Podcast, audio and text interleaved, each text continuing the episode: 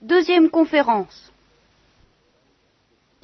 La Genèse comporte en gros trois parties, l'ère qu'on pourrait appeler l'ère cosmique, les débuts du monde, l'ère patriarcale, euh, Noé, quoi, tout ça, enfin, Sem, Cam, Japhé, et Mathusalem. Et puis, et puis alors l'ère proprement euh, biblique, enfin israélite avec Abraham, que nous avons vu, que nous, ne reverrons pas quand même, bien sûr. Alors, l'ère cosmique, donc, concernant la création du monde et la faute originelle, a donc été commentée d'une bonne façon, vraiment. Je voudrais, j'étais tenté de faire un peu le commentaire de, du Danielou, et puis euh, pas tout faire. Mais enfin, je suis promis de vous le signaler. Petit livre, je ne sais pas si on le trouve facilement, ça date de 1963, de 10 ans de ça.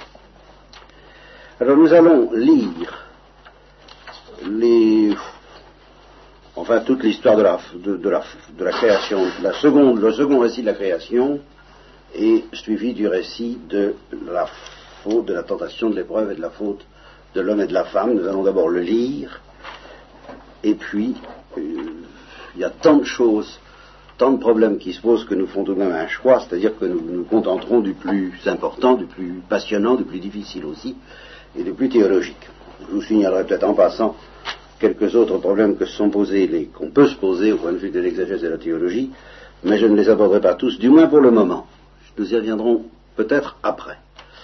Mais je, préfère vous raconter les, origines du monde telles que la révélation chrétienne permet de la reconstituer, avec un risque euh, d'interprétation personnelle, évidemment, que je tâcherai de minimiser, que je tâcherai de rendre en tout cas aussi vraisemblable que possible, eu égard à la foi chrétienne et eu égard au bon sens.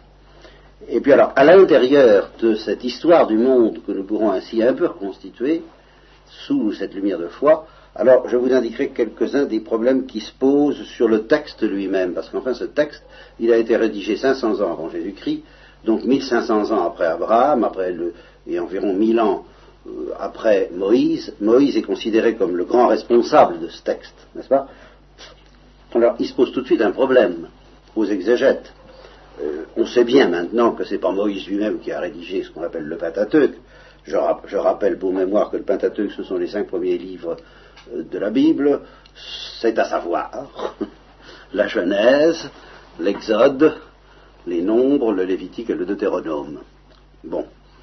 Alors Moïse n'a pas rédigé en personne ce texte-là, mais euh, plusieurs rédacteurs ont, pu intervenir, et puis il y a eu plusieurs euh, rédacteurs inspirés qui ont collationné un certain nombre de textes traditionnels en Israël à différentes époques.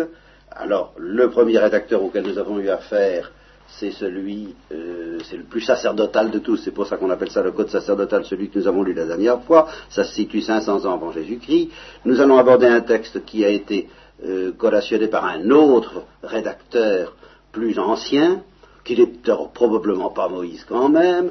Enfin, ça fait tout un, tout, tout un bazar et euh, ça pose le problème de l'inspiration et de ce qu'on appelle l'inhérence, l'absence d'erreur de l'écrivain sacré. Je vous précise tout de suite en quoi consiste ce problème dans le cas de la Genèse en particulier.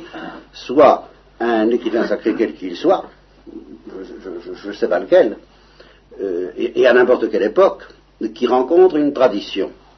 Et cette tradition, jusque-là, euh, n'était pas comment dire, n'était pas couverte par le privilège de l'infaillibilité, car il y a une certaine infaillibilité dans la Bible. Et alors, à l'aide de ce charisme d'infaillibilité, l'écrivain qui constitue l'établissement définitif du texte tel qu'il sera lu et entendu par les Israélites, eh bien, il adopte ce texte. Il l'adopte en le remaniant plus ou moins, en l'adaptant plus ou moins avec d'autres textes, je ne sais pas, pas ce qu'il fabrique.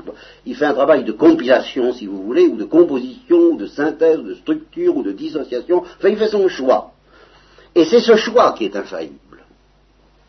Voyez-vous, ce n'est pas nécessairement les textes dont il part. Alors qu'est-ce que c'est que cette infaillibilité? Euh, En quoi consiste-t-elle? Et, on ne peut pas être chrétien si on ne croit pas à une certaine infaillibilité du texte de la Bible. Hein Vous comprenez? Bon. Alors vous voyez les problèmes qui se posent. Et je voudrais pas vous les, je voudrais pas commencer par là, d'abord parce que c'est un texte, c'est un problème de critique, que j'ai pas envie de commencer par là. Et puis, il y a une autre raison, c'est que le problème le plus intéressant dans cette ligne-là même qui se pose, c'est le suivant. Donc nous, admettons qu'il y a eu à partir de Moïse un certain nombre de traditions, et que ces traditions ont été collationnées d'une manière infaillible euh, dans une série de textes qui constituent aujourd'hui la Genèse, et qui constituaient déjà la Genèse au temps du Christ. C'est le même texte. Hein. De, à quand remontent ces traditions? Il est évident que si elles sont infaillibles, c'est qu'elles viennent d'une révélation de Dieu. Alors ça, c'est fondamental pour un croyant n'est infaillible que ce qui est révélé par Dieu, dans la mesure où c'est révélé par Dieu. Donc ces textes-là, ces, traditions, euh, transmettent fidèlement ce qui fut une révélation de Dieu, mettons, à Moïse. Bon, et cette révélation de Dieu faite à Moïse, et qui concerne même les origines du monde, puisque nous avons un texte qui concerne les origines du monde, cette révélation date-t-elle uniquement de Moïse? Ou est-ce qu'elle reprend, est-ce qu'elle draine une révélation antérieure qui, elle, n'était pas couverte par l'infaillibilité puisqu'elle était antérieure à l'histoire du peuple juif, mais qui existait quand même et qu'on appelle la révélation primitive? Autrement dit, nous étudions l'histoire d'Adam et Ève. Bon, est-ce qu'après Adam et Ève et leurs descendants, euh, nous pouvons considérer qu'a euh, sévi sur la terre une révélation ou une série de révélations dont l'origine remonte à nos premiers parents, qui a été plus ou moins déformée parce qu'il n'y avait pas le privilège de l'infaillibilité et de la garantie offerte à la révélation juive, et qui a finalement euh, parvenu tant bien que mal jusqu'à Abraham et jusqu'à Moïse, à travers la civilisation de la Mésopotamie, de Babylone, de la Syrie et de l'Égypte, et puis qui est devenu infaillible en quelque sorte à partir d'Abraham et de Moïse. Hein. est-ce que autrement dit, est-ce que cette révélation qu'on appelle mosaïque, si vous voulez, hein, ou, juive, euh, euh, suppose d'autres révélations intérieures dont elle garde ce qu'il y a de vrai, de solide et d'authentique, ou est-ce qu'elle part de rien? Quitte à révéler aux Juifs ce qui fut l'histoire du monde avant eux, peut-être, mais sans se rallier, sans se relier à d'autres traditions intérieures qui, elles, de toute façon, n'étaient pas couvertes par le privilège de l'infaillibilité. Eh bien, ça, c'est une question passionnante, n'est-ce pas? Savoir si le texte que nous lisons sur l'histoire euh, de la création du monde, euh, il résulte d'une révélation, ça nous le croyons, mais est-ce qu'il résulte d'une révélation faite à Moïse et à Abraham, point final, ou est-ce que cette révélation faite à Moïse et à Abraham se relie à son tour à une révélation dite primitive, plus ou moins infaillible, c'est une autre histoire, mais qui aurait couru le long de toute l'histoire humaine et dans tous les peuples et dans toutes les traditions, y compris en particulier celle qui m'intéresse à un titre spécial, vous le savez, la tradition hindoue. Voilà. Alors, je ne commencerai pas, nous n'étudierons pas ça, parce que c'est un problème de critique, et de toute façon, je trouve que pour étudier cette question, il faut d'abord un petit peu avoir à étudier la question des origines, telle que la révélation mosaïque nous la présente. Qu'est-ce qui s'est passé aux origines? Alors donc nous allons lire le texte et nous allons retenir de ce texte le problème le plus important, le plus difficile et le plus passionnant, qui est évidemment celui de la faute originelle. Donc deuxième récit de la création, deuxième récit de l'histoire de, l'arrivée de l'homme dans le monde et euh, alors récit du drame de l'Éden. Ça commence au chapitre 2, à la deuxième moitié du verset 4 lorsque, et alors c'est un autre, c'est une autre tradition, incontestablement, c'est un autre texte, une autre, série de textes, puisqu'on n'appelle plus Dieu Elohim, on l'appelle Yahvé. Euh, Elohim, c'est le créateur, c'est surtout le créateur. Yahvé, c'est plutôt euh, un peu déjà l'idée du sauveur d'Israël, en tout cas. Alors lorsque Yahvé, Dieu, fit le ciel et la terre, il n'y avait encore aucun arbrisseau des champs sur la terre et aucune herbe des champs n'avait encore germé car Yahvé n'avait pas fait pleuvoir sur la terre. Vous voyez, c'est une, vue très différente, une vue sèche, hein, par rapport à la vue, humide de l'océan primordial et du tohu de la dernière fois. Euh, il n'avait pas fait pleuvoir sur la terre et il n'y avait pas d'homme pour cultiver le sol, mais une vapeur s'élevait de la terre et arrosait toute la surface du sol. Alors, Yahvé forma l'homme de la poussière du sol Alors ça, c'est un texte fondamental qui pose tout de suite un problème biologique. Hein. Euh, Pidouze a dit, bon, euh, Dieu a formé l'homme à partir de la poussière, mais il n'est pas dit dans le texte, et il n'est pas affirmé par la foi que cette poussière était inanimée. On n'exclut pas, par conséquent, que Dieu ait fabriqué l'homme à partir d'un organisme vivant, peut-être d'un organisme animal, peut-être d'un organisme animal très évolué et très proche de l'homme, tel que les anthropoïdes, les, les, australopithèques, enfin tous ces gens-là, si j'ose dire, n'est-ce pas euh, Ça fait partie des problèmes passionnants aussi, mais que nous n'aborderons pas euh, tout de suite, tout au moins. On y reviendra plus tard peut-être, si vous voulez, mais ce n'est pas celui-là qui m'intéresse le plus, pour le moment. Donc il forme l'homme de la poussière du sol et il insuffla dans ses narines.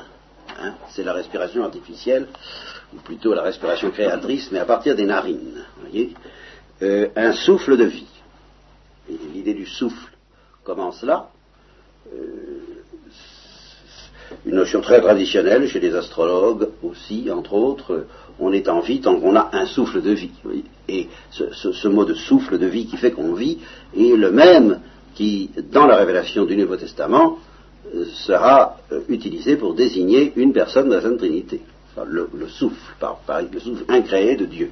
Et dans l'Ancien Testament, on ne sait pas, il n'est pas révélé que ce souffle est une personne, mais ce souffle joue un rôle très important dans l'histoire des Juifs, la roi de Yahvé, le souffle de Yahvé, quand Dieu souffle, euh, il se passe des choses. Hein. Et alors là, c'est pas Dieu qui souffle. Il, insuffle dans les narines de l'homme un souffle de vie, mais qui est le souffle de l'homme lui-même, n'est-ce pas?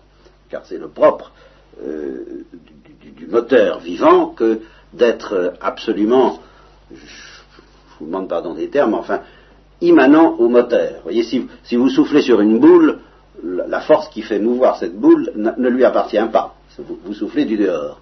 Eh bien, Dieu ne nous fait pas vivre de cette manière-là, comme s'il soufflait sur nous pour qu'on vive. Il nous donne quelque chose par lequel nous soufflons nous-mêmes, si je peux dire. Et c'est ça, vivre, se mouvoir soi-même. Donc, un souffle de vie, et l'homme devint un être vivant. Puis, Yahvé planta un jardin. Ah, le mystère du jardin. Le père de Haut qui faisait remarquer que les grandes histoires, je vous l'ai dit déjà, les grandes affaires du genre humain se sont passées dans un jardin, le jardin de la, faute et le jardin de l'agonie, qui fait pendant au jardin de la faute, en attendant les jardins éternels, les jardins suspendus de la gloire. Hein. Alors, puis il y avait planta un jardin en Éden, à l'Orient, et il y mit l'homme qu'il avait formé. Alors, euh, à l'Éden, il s'agit du monde tel que dans les cosmogonies babyloniennes on pouvait se le représenter. Il est délimité par, c'était ce qu'on appelle aujourd'hui le Proche-Orient. Et à ce point de vue-là, le texte est tributaire du genre littéraire des cosmogonies. Mais alors avec cette différence très nette, que euh, je vous le dis en passant, le père Daniel nous fait très bien comprendre, qu'est-ce que c'est qu'une mythologie, qu'est-ce que c'est qu'un mythe? C'est une histoire des origines du monde, entre autres, et puis de la suite de l'humanité aussi, si on veut, dans laquelle interviennent des forces divines, des forces qui sont des dieux. Par exemple, dans une mythologie, l'océan est un dieu, l'air est un dieu, le feu est un dieu, le souffle est un dieu, euh, etc. Bon, alors justement, ce qui caractérise le récit de la Genèse, et par quoi il se distingue de toute mythologie, c'est que précisément toutes ces choses-là sont remises à leur place comme créées par Dieu. Alors ça, c'est aux antipodes de ce qu'on peut appeler la mythologie. Même si on reconnaît qu'il y a dans le récit de la jeunesse des symboles, il ne faut pas les appeler des mythes, parce qu'on ne peut parler de mythes que là où on fait intervenir dans, dans les symboles qu'on utilise des dieux, et non pas des forces plus ou moins symbolisées, telles que le serpent, par exemple, que nous verrons bientôt, hein, ou l'arbre, si on veut y voir un symbole, que nous verrons bientôt. Mais tout ça n'est pas présenté dans la jeunesse comme étant un dieu entrant en conflit avec un autre Dieu. Tout ça est complètement absent de la littérature de la Genèse, et ça c'est une originalité unique dans toute la littérature des cosmogonies de l'époque, qui date de 500 ans avant Jésus-Christ. C'est un récit euh, dont le père Danielou dit qu'il est résolument, alors là il y a une petite coquetterie de sa part, une petite astuce euh, qui est de bonne guerre, où il dit, ben, la Genèse est un récit qui démythologise. Et c'est vrai, qui démythologise le monde en sens qu'il cesse de présenter le monde comme le jeu de combat entre des dieux plus ou moins bénéfiques et maléfiques et qui se bagarrent à égalité. C'est un récit dans lequel, au fond, euh, les choses sont ramenées à leur limite de choses, extrêmement sèchement, on peut dire. Bon. Alors, euh, donc il y avait planta un jardin en Éden, à l'Orient, et il y mit l'homme qu'il avait formé. Et il y avait fit pousser du sol toute espèce d'arbre. Voilà, arrivent les arbres. Et vous savez que les pères de l'Église, tout de suite, derrière ces arbres, n'ont jamais cessé de voir l'arbre de la croix qui était dans la pensée de Dieu au, fond.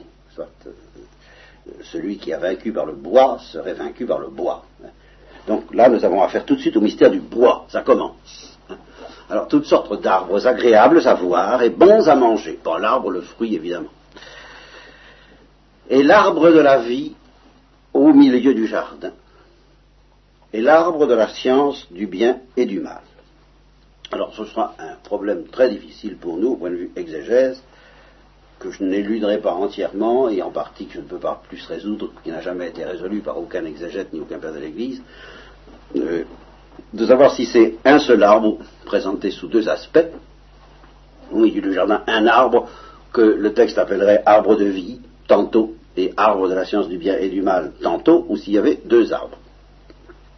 Et dans un cas comme dans l'autre, qu'est-ce que ça veut dire?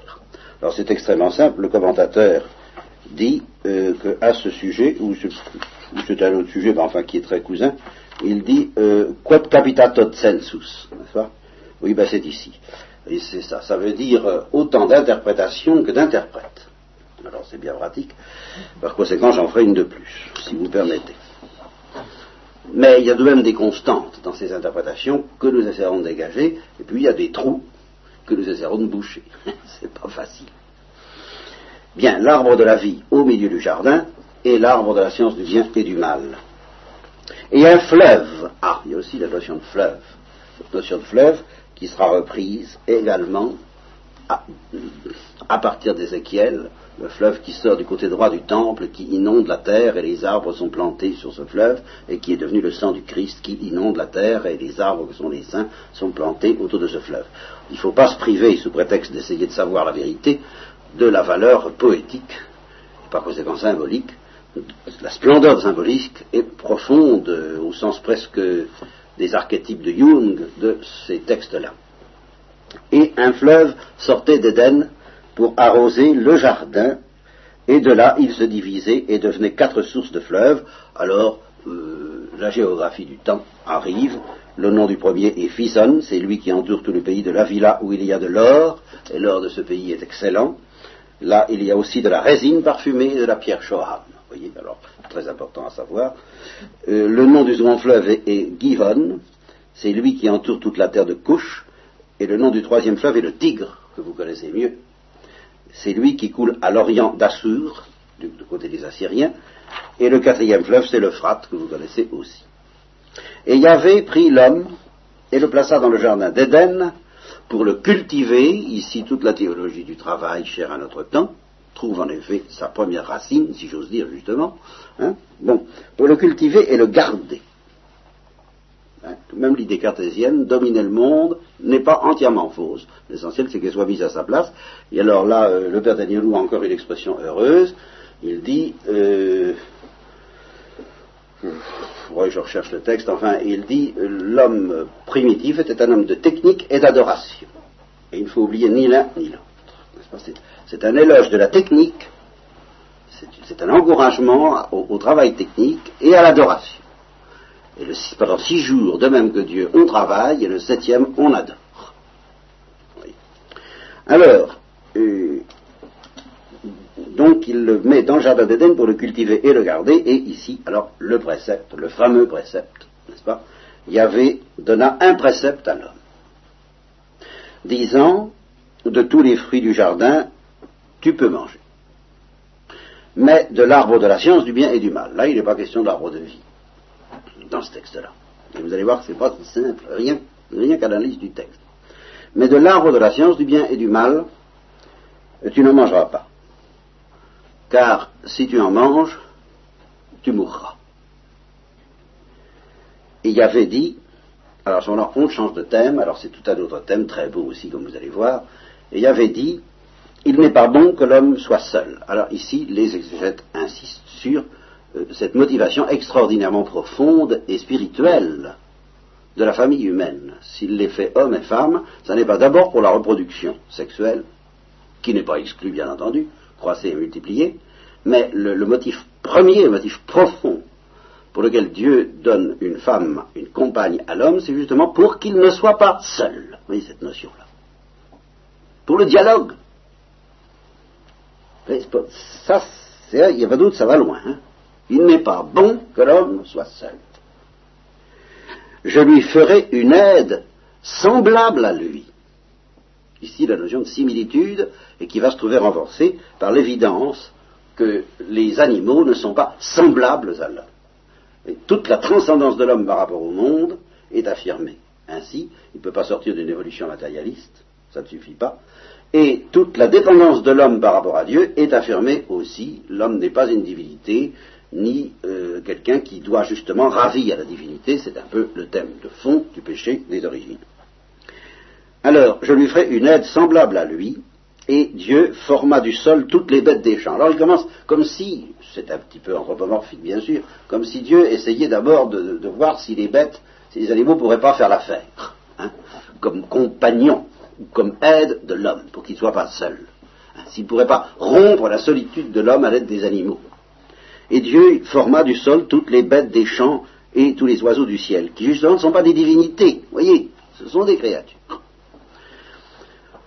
toutes les bêtes des champs et tous les oiseaux du ciel, et il les amène à l'homme pour voir comment il les appellerait, et tout ce que l'homme appelait, tout être vivant que l'homme appelait, c'était son nom. Alors ici, là encore, le mystère du nom que toutes les traditions non chrétiennes, plus que la tradition chrétienne, parce que la tradition chrétienne s'est laissée manger par le rationalisme technologique et scientifique, alors au mauvais sens du mot, mais les autres traditions, la tradition juive, la tradition, les traditions grecques, les traditions hindou, égyptienne, toutes les traditions et les traditions païennes savent l'importance du nom, l'importance quasiment magique du nom. Pourquoi?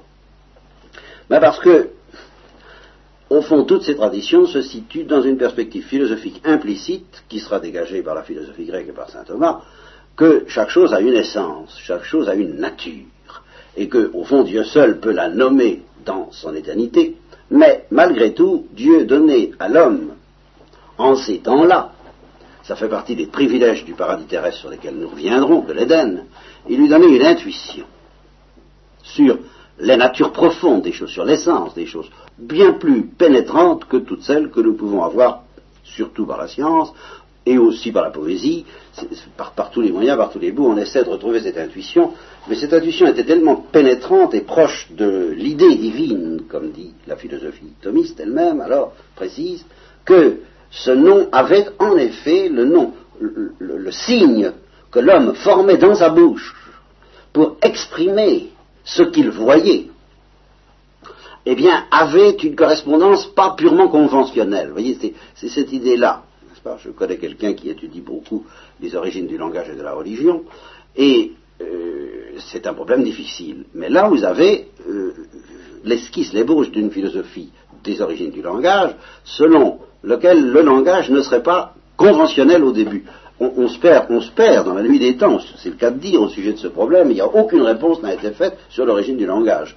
Est-ce qu'un beau jour les hommes se sont décidés à le faire, euh, ou est-ce qu'il y a eu un langage quasiment naturel qui a précédé les langages conventionnels, n'est-ce pas?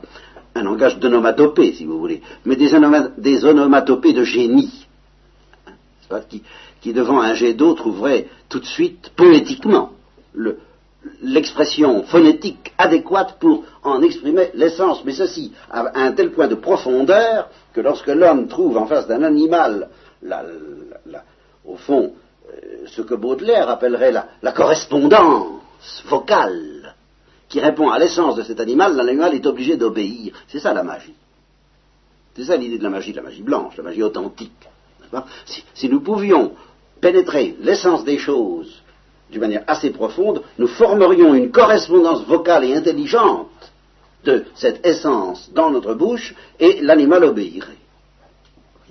Il, comprendrait, si je peux dire tout de suite, il, se sentirait appelé par son nom et, c'est ça que recherche l'alchimie, c'est ça que, que, recherchent les astrologues aussi. C'est, et l'idée de la science autrefois, c'était ça. Alors évidemment, elle a pris une toute autre direction, nous n'allons pas philosopher là-dessus ce soir, mais je crois qu'on peut euh, aller jusque-là dans l'interprétation de ce texte. L'homme avait le pouvoir de nommer les choses, et parce qu'il avait le pouvoir de les appeler par leur nom, elles obéissaient. Il ne faut pas oublier que dans ce qu'on appelle les miracles du Christ, hein, quand il dit à la mer abaisse-toi et au vent arrête-toi, et qu'ils étaient stupéfaits, il commande à la mer et au vent, parce qu'il connaissait leur nom. Leur nom véritable dans la pensée de Dieu, parce qu'il avait retrouvé cette intuition qui lui a été redonnée. Alors, c'est une des raisons pour lesquelles l'homme eh ben, pouvait gouverner l'univers avec une telle facilité. Il connaissait le secret du coffre, hein, le, le, sésame, hein, le, chiffre. Euh, vous savez, quand on connaît le chiffre, la porte s'ouvre, et quand on ne le connaît pas, ben, il faut amener le, euh, le, chalumeau, oxydrique euh, et les outils et tout ce qu'il faut et faire attention de ne pas se faire prendre. Enfin, c'est toute une aventure périlleuse, scabreuse, pleine d'angoisse, telle que l'aventure humaine actuellement à propos de la science. il nous manque le chiffre. Voilà. Alors, euh, l'homme donna des noms à tous les animaux domestiques, à tous les oiseaux du ciel et à toutes les bêtes des champs, et même aux animaux sauvages et aux animaux, euh, oui, aux fauves, comme Saint Jérôme, qui avait retrouvé les, chrétiens qui souvent, euh, au milieu des bêtes, tant que leur heure n'était pas sonnée, l'heure de leur martyr, eh ben, ils avaient le pouvoir de les arrêter en les appelant par leur nom. Ils retrouvaient ce pouvoir. Donc, toutes les bêtes des champs, mais, mais, mais, mais, mais, il restait seul. Avec tout ça, il restait seul. Et là encore, quelle philosophie on pourrait faire au sujet, dans les cas les plus graves de la schizophrénie, et dans les cas les moins graves de la poésie. de l'intensité de l'univers intérieur, ou mathématique. C'est magnifique d'avoir un univers intérieur j'ai frôlé ce que ça pouvait être, plutôt du côté des mathématiques d'ailleurs, je dois le dire, et je me rends compte que j'aurais 18 à tout le reste de l'univers avec allégresse. À partir du moment où on a un monde intérieur qui est intense, on a, besoin, on a l'impression d'avoir besoin absolument de personne. Hein. On a son monde intérieur. Eh bien, euh, il avait le monde intérieur et extérieur à la fois. Pour, l'homme, il n'y avait pas de discordance entre le monde extérieur et le monde intérieur. Et malgré tout, il était seul, ce qui, est le drame, justement, de ceux qui ne sont pas en dialogue, vraiment. Hein. ça peut être très très riche, ça peut être d'une intensité fantastique. Et avec du travail, ça peut être parce que là j'évoque les poètes, mais je pourrais aussi évoquer la solitude des hommes d'action, la solitude des chefs, comme on dit. Hein, tout, ça est très vrai, tant qu'on n'a pas d'aide semblable à soi. Justement, le chef, il n'a pas de semblable. C'est son malheur. C'est un très grand malheur, ça. Même Dieu euh, n'est pas seul. Vous voyez, chez les musulmans, il est seul, mais dans la, révélation trinitaire, il a une aide semblable à lui, il a son fils, et, entre eux, il y a le souffle éternel et créé. Alors, ils sont, ils sont pas seuls, ils sont trois. Hein. Mais l'homme tel qu'il se figure dans les rêves les plus fantastiques de la puissance ou de la solitude intérieure la plus riche, il reste seul. Et au milieu des animaux qu'il domine et de ce monde magnifique, il était seul. Parce qu'il n'avait pas d'aide semblable à lui, qui lui convienne. Il ne trouva pas d'aide qui lui convienne. Alors ici, alors ici, pour la première fois dans l'histoire de la Genèse, le sommeil, le mystère du sommeil, qui d'ailleurs au point de vue scientifique est également complètement insoluble, tout au moins jusqu'à présent. Hein. On fait des recherches. Enfin, là encore, on n'a pas la clé du chiffre. Qu'est-ce que c'est que le sommeil? C'est une des, plus, des, énigmes, c'est plus difficile de savoir ce que c'est que le sommeil que de savoir ce qu'il y a dans la lune. Alors Yahvé fit tomber sur l'homme un sommeil profond, comme Abraham plus tard. Et il s'endormit. Il prit une de ses côtes, ferma l'emplacement avec de la chair, et bon chirurgien, et Yahvé bâtit une femme à partir de la côte qu'il avait prise à l'homme, et il l'amena à l'homme. Alors, inutile de dire que si on prend ce texte à la lettre, si on n'y voit pas, alors là, un symbole, une espèce de, ou de vision symbolique que l'homme aurait eu dans son sommeil, alors ça, n'y a pas, là, là, l'évolutionnisme, ça ne peut plus marcher.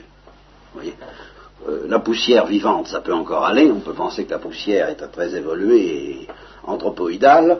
Mais une côte de l'homme, ça, euh, l'évolutionnisme, on ne voit pas très bien comment ça peut s'arranger avec l'évolutionnisme.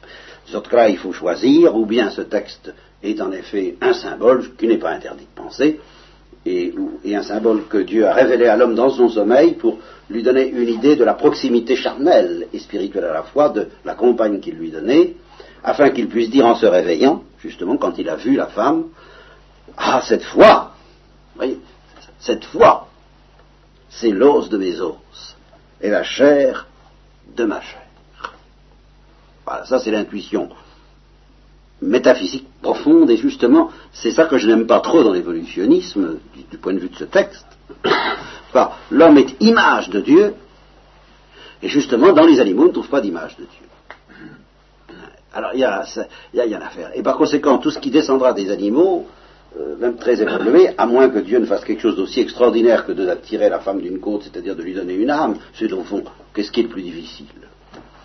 Hein de, fabriquer un être à partir d'une côte ou de lui donner une âme intelligente, qui soit image de Dieu.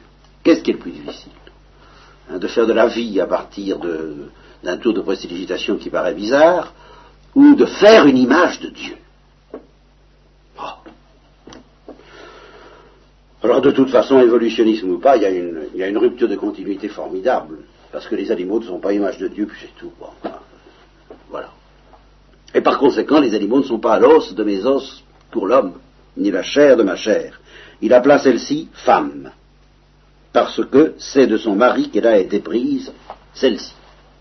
Et alors, à suite un commentaire, euh, alors là, certainement tardif, très tardif, datant du rédacteur du Yaviste, n'est-ce pas euh, donc du peuple juif. Et c'est à cause de cela que l'homme quittera son père et sa mère et s'attachera à sa femme. C'est la, profondeur du lien conjugal. Et monogamique. N'oubliez pas que pour se défendre contre les juifs qui lui disaient Mais enfin, Moïse nous a permis d'avoir plusieurs femmes, le Christ les a renvoyés au texte de la Genèse. Au commencement, c'était pas ça. Au commencement, c'était la monogamie. Et c'est votre dureté de cœur qui a dévié de cette pureté initiale. Donc, à cause de cela, l'homme quittera son père et sa mère et s'attachera à sa femme. Euh, ils seront deux en une seule chair. Et tous deux, l'homme et sa femme, étaient nus, mais ils n'en avaient pas honte, et ceci, alors pour une raison que j'ai signalée déjà, sur laquelle nous aurons à revenir longuement et difficilement, c'est qu'ils étaient vêtus de gloire. Alors ça, c'est pas dans le texte. Et ça, c'est une interprétation qui m'est propre mais, n'est-ce pas, code capita tot sensus, hein, après tout, qui n'est pas tout à fait propre parce qu'elle est, juive. on la trouve dans la tradition juive.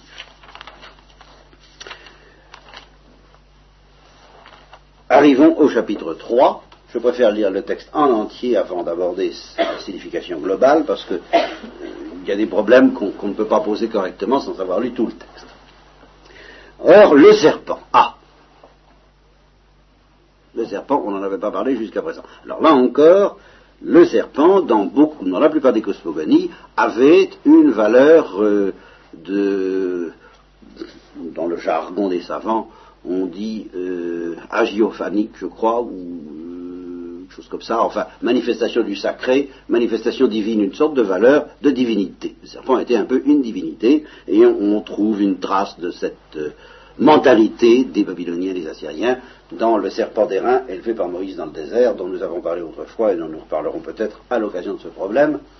Mais quoi qu'il en soit, dans la Genèse, le serpent n'est pas une divinité, c'est une créature, et non seulement c'est une créature, mais c'est une créature animale, mais, mais c'est une créature animale qui nous met en présence, sans le dire, hein, d'une réalité beaucoup plus mystérieuse que tous les hommes et tous les animaux, et en un sens que Dieu, puisque cette réalité n'est pas nommée, c'est le mystère des créatures spirituelles et des créatures spirituelles déchues. Nous ne pourrons pas échapper à une méditation sur la chute des anges, la chute des esprits purs à propos de ce texte. Nous ne ferons pas l'économie. Le Père Danielou lui-même ne, ne, peut pas s'en abstenir. Le serpent était le plus rusé. Vous voyez, là tout de suite, euh, la notion d'une intelligence, d'une intelligence d'un type spécial, l'intelligence de la ruse Il y a plusieurs sortes d'intelligence. Je, distingue toujours l'intelligence principale et l'intelligence secondaire. Hein. L'intelligence principale, c'est celle des contemplatifs, qui peut exister jusque chez les handicapés mentaux, je vous l'ai dit. En tous les cas, chez les enfants, euh, c'est une intelligence qui peut être très muette, qui peut être très pauvre, et qui atteint les choses principales, celle qui sait nommer justement les choses par leur nom, et qui s'est nommé surtout Dieu par son nom, comprend ce que c'est que l'amour de Dieu. Il n'y a rien d'autre à comprendre en fin de compte.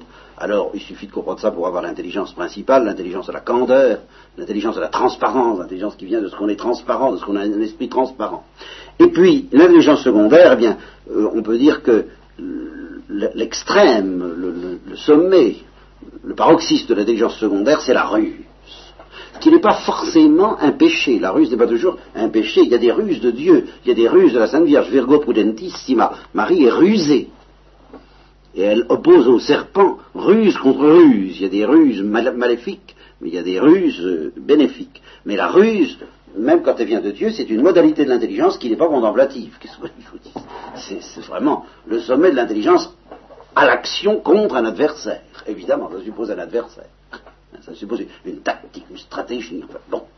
Alors, ce genre d'intelligence-là, qui n'est pas forcément maléfique, mais qui n'est pas le plus élevé, ni le plus pur, ni le plus béatifiant, n'est pas béatifiant du tout d'être usé. C'est peut-être très intéressant, n'est-ce pas? Mais c'est pas béatifiant.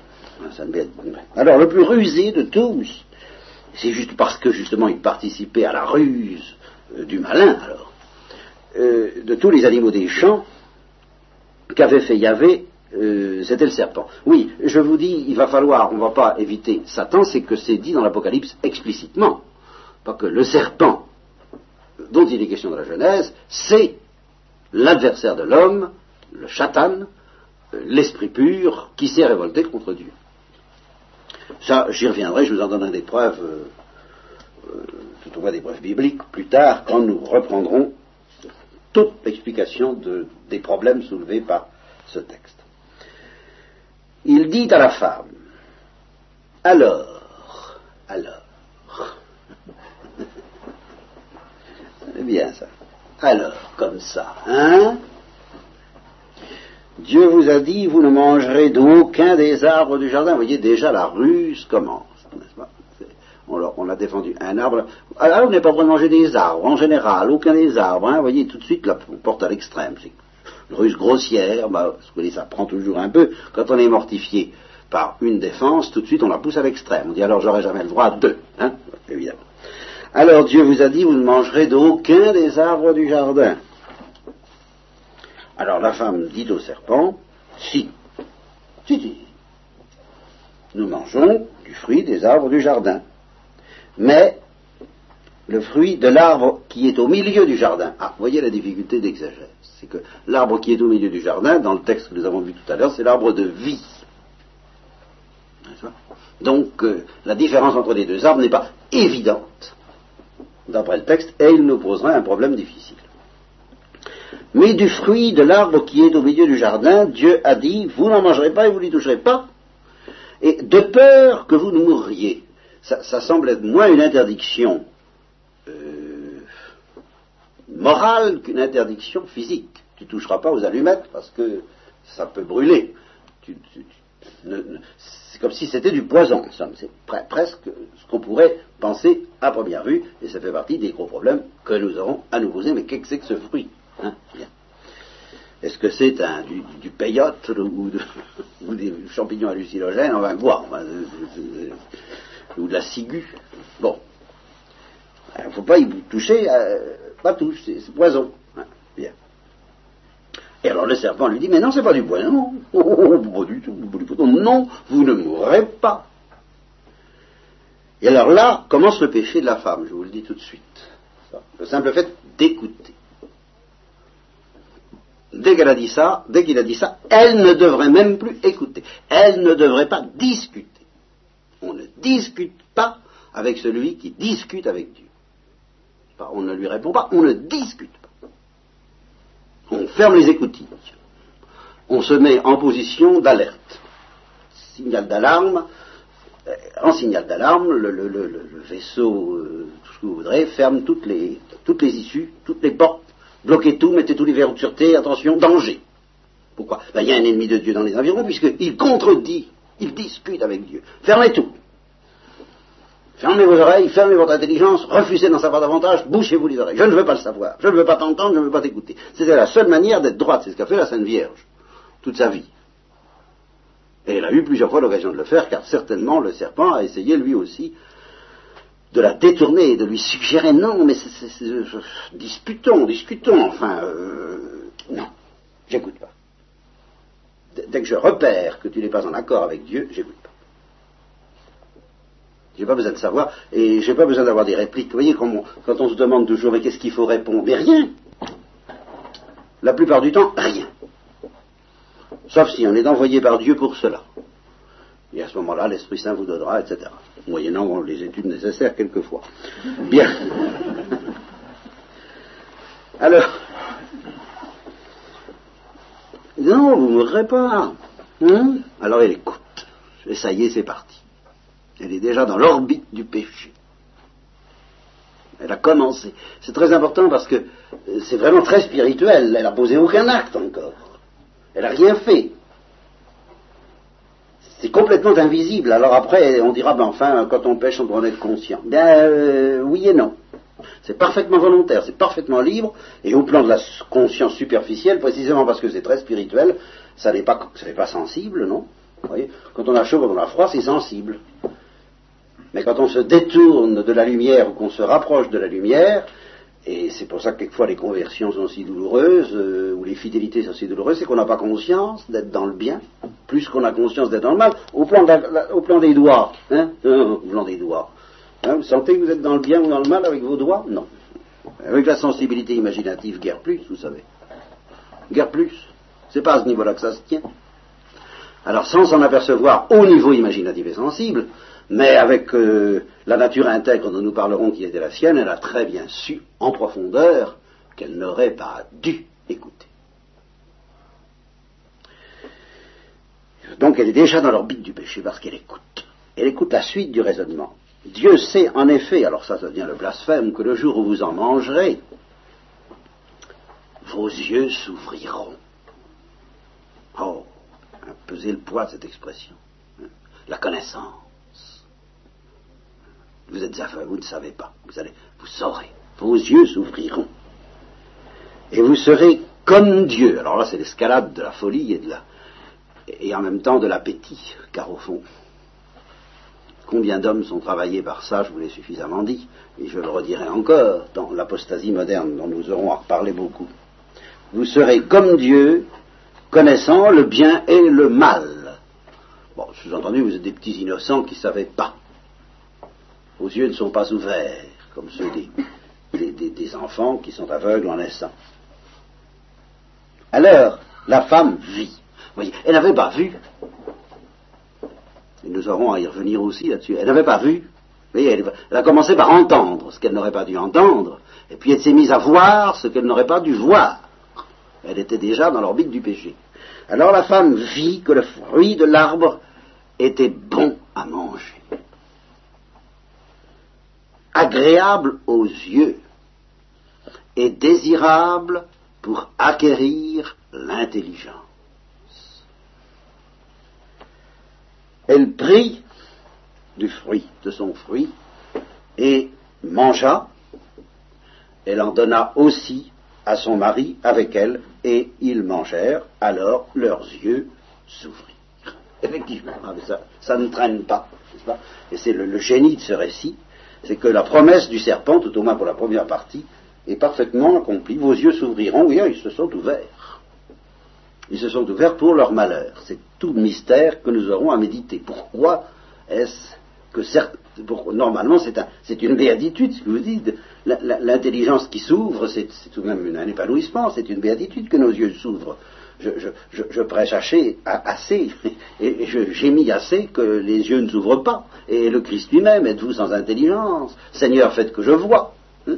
Donc c'est une source de béatitude, de bonheur, de libération, de, promotion spirituelle. Et là, c'est une source de malheur. Leurs yeux, à tous deux, s'ouvrirent. Et qu'est-ce qu'ils découvrirent? Ben, Qu'ils étaient nus. C'est-à-dire qu'ils n'avaient plus la gloire. Ben, ça, nous y reviendrons. Et ils connurent qu'ils étaient nus, et ayant cousu des feuilles de figuier, ils se firent des ceintures. Ils entendirent alors le bruit de Yahvé se promenant dans le jardin à la brise du jour. Évidemment, c'est magnifique. Et Adam et sa femme se cachèrent de Yahvé au milieu des arbres du jardin. Voilà.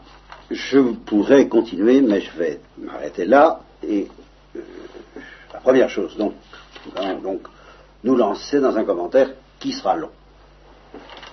Je suis décidé à y consacrer tout le temps nécessaire, non pas pour en finir hein, avec les problèmes, mais enfin pour vous aider à les poser correctement. Quoi.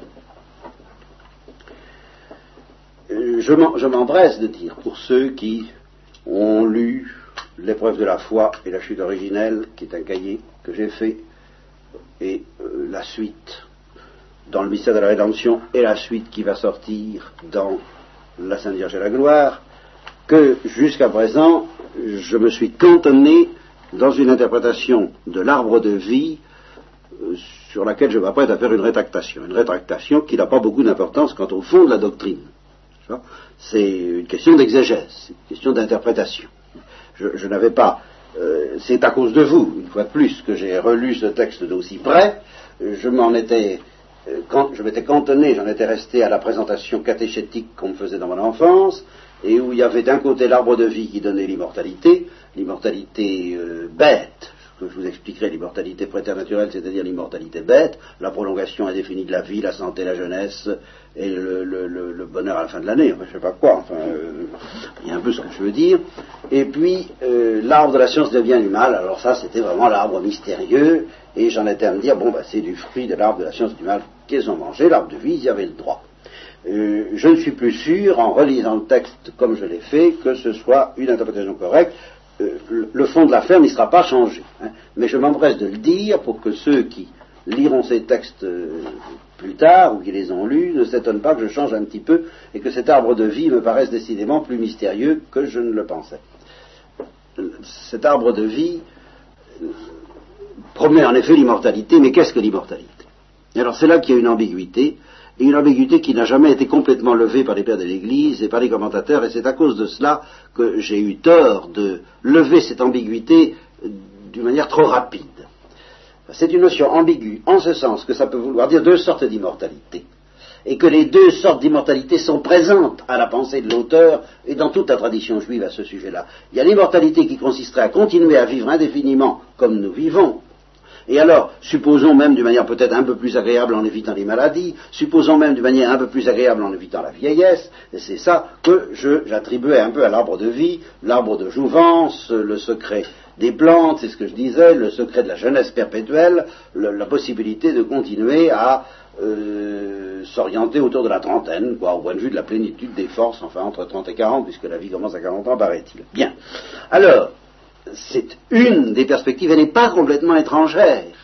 Parce que justement, pour, qu'elle soit complètement étrangère à la pensée des auteurs sacrés et du peuple juif et des chrétiens, il faudrait une lucidité que nous n'avons pas, les vous dis moi. Mais il y en a une autre, qui est la perspective de l'immortalité glorieuse. Et alors, tout ce que je vous ai dit euh, sur l'état euh, très glorieux, très très proche de la gloire de nos premiers parents dans le jardin, fait qu'on ne peut pas éliminer cette interprétation selon laquelle, alors, euh, ils sont proches de la gloire, proches de la glorification totale. Et l'arbre de vie apparaît tout de même comme le fruit qui va consommer cette immortalité, donc les emporter définitivement dans la gloire. J'ai envie, pour le moment, jusqu'à nouvel ordre, de me rapprocher de cette interprétation. Alors vous me direz, qu'est-ce que vient faire l'arbre de la science du bien et du mal là-dedans N'est-ce pas? Eh bien, dans une ligne qui serait un peu celle du père Danielou, voilà en gros comment la plupart des auteurs présentent la chose, ils vous diront donc l'arbre de vie, en somme c'était bon, c'était un peu la récompense qui serait offerte à l'homme s'il évitait de manger de l'autre fruit, le fruit de l'arbre de la science du bien et du mal.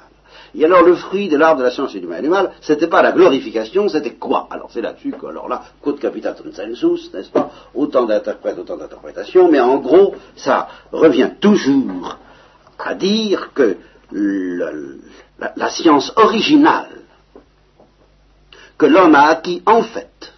Quoi qu'il en soit de la manière dont ça s'est présenté pour lui avant, c'est ça qui est le plus difficile à dire. Mais la science originale que l'homme a acquis en fait en mangeant de ce fruit, au moment où il est dit leurs yeux s'ouvrir, eh bien c'est la science du péché. Voilà, ça, c'est certain dans la tradition chrétienne. Ils ont appris quelque chose qui s'appelle justement péché. Et il y a des choses qu'on apprend qu'en péchant. Il y a une certaine chose qu'on apprend qu'en péchant. Et, il est certain que leurs yeux se sont ouverts à la connaissance ben, du mal. La question qui reste, c'est de savoir pourquoi, dans ce cas, ça ne s'appelle pas purement et simplement l'arbre du mal, ou l'arbre de la science du mal. Pourquoi est-ce qu'on dit l'arbre de la science du bien et du mal? Il est certain que la plupart des interprètes chrétiens se sont orientés en telle sorte qu'il n'y a plus guère que le mal, n'est-ce pas? C'est la science du bien euh, vue comme repoussoir par rapport au mal, mais c'est surtout la science du mal. C'est la science du bien telle qu'on la connaît quand on, quand on pêche. Donc c'est finalement la science du mal. Et alors, en somme, l'épreuve se, se présenterait de la façon suivante. Je vous préviens tout de suite que l'interprétation, ce ne sera pas tout à fait l'interprétation finale que je vous proposerai, ce sera plus compliqué que ça, plus subtil et plus fatigant. Alors préparez-vous. Euh, ça, ça vient à dire, si tu ne touches pas à la science du péché, à la science du mal, eh bien je te donnerai en récompense l'arbre de vie, c'est-à-dire la glorification finale. Voilà, très sommairement. Alors, il se trouve que c'est plus subtil que ça, parce que je pose une question à laquelle je ne vais pas répondre ce soir, mais enfin, à propos de quoi va s'exercer cette science du mal? On ne dit pas je désire connaître le mal comme ça. Il, faut, pour connaître le mal, il faut désobéir, et désobéir à quoi? Au fait de ne pas toucher à, à ce fruit. Mais est-ce que ce fruit était mauvais en lui-même, intrinsèquement, alors que Dieu l'avait créé? Comment penser que ce fruit était mauvais intrinsèquement en lui-même? Et comment penser que d'une manière magique, il allait donner la science du mal? La science du mal, c'est désobéir.